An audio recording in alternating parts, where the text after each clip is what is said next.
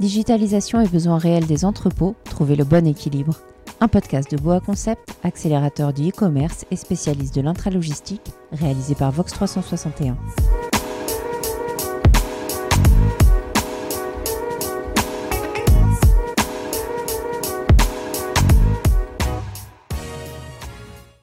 Pour conclure cette première saison de podcast, en compagnie du spécialiste de l'intralogistique Boa Concept, nous rencontrons aujourd'hui Jean-Lucien Rascle, son président.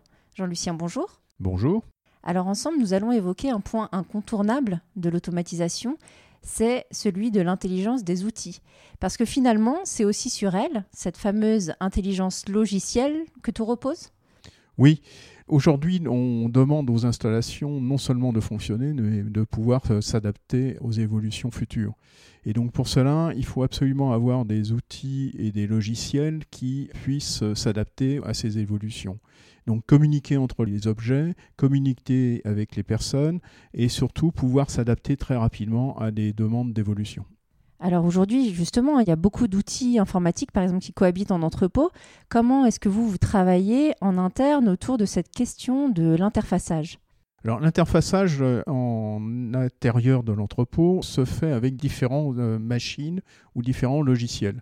Le premier niveau, ça va être avec les logiciels de type ERP ou de type euh, WMS, avec des grands comme SAP ou Manhattan par exemple. Et là, les outils modernes de l'informatique permettent de faire très rapidement ces interfaces.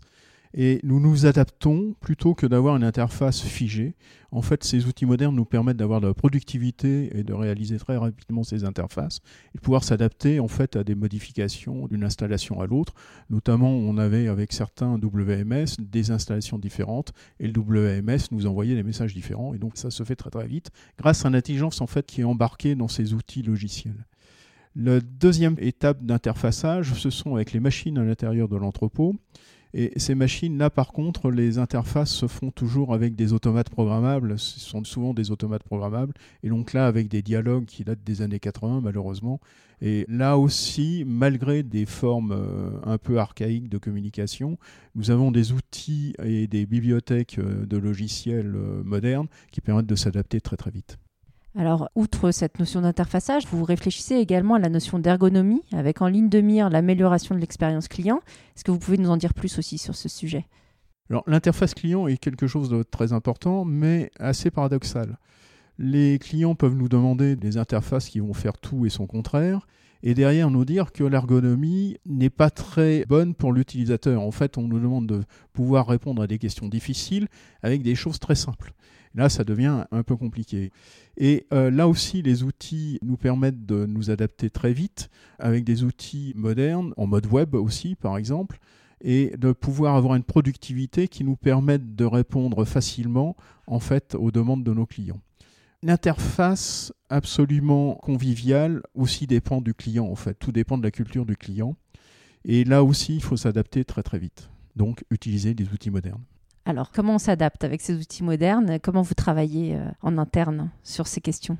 En interne, on travaille sur des outils que nous maîtrisons déjà et surtout nous faisons une veille technologique sur les différents outils qui apparaissent, notamment par exemple sur les développements web avec Microsoft.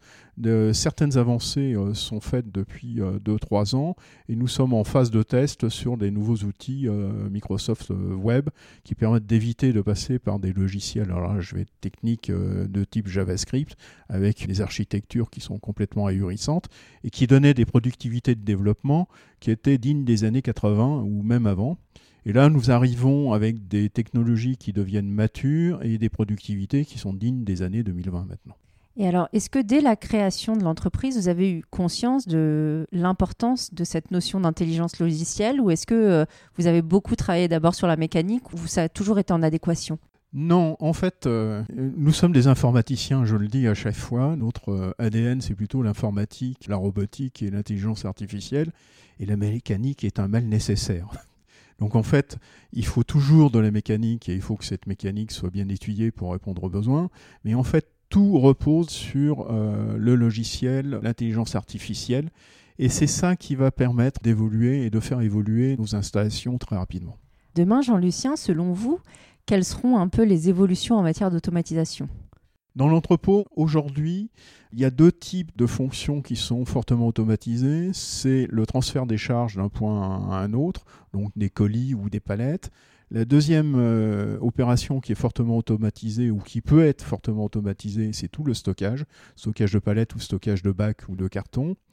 Et il manque, en fait, euh, on est un peu comme dans les années 80 sur l'automatisation de la production, il manque des îlots où c'est pas automatisé, où c'est une personne qui réalise toujours l'opération. C'est ce qu'on appelle le picking, en fait la préparation de commande.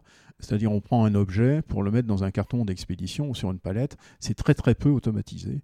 Et c'est là que va se faire le gros de l'évolution dans les 4-5 ans qui vont venir. Ben, on va suivre de très près cette évolution. Merci beaucoup pour votre expertise, euh, Jean-Lucien. Merci. Et à bientôt. Et à bientôt. Ce podcast vous a été présenté par Boa Concept en partenariat avec Vox 361.